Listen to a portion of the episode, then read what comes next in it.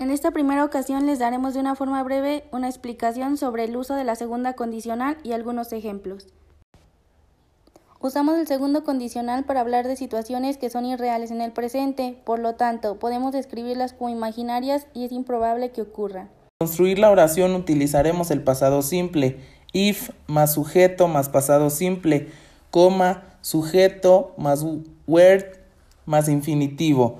Nunca jamás utilices if y where en la misma oración porque es incorrecto.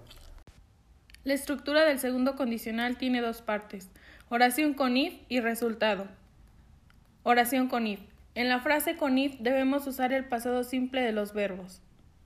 Ejemplo de la oración con if. If she works an actress, si ella trabajara como actriz.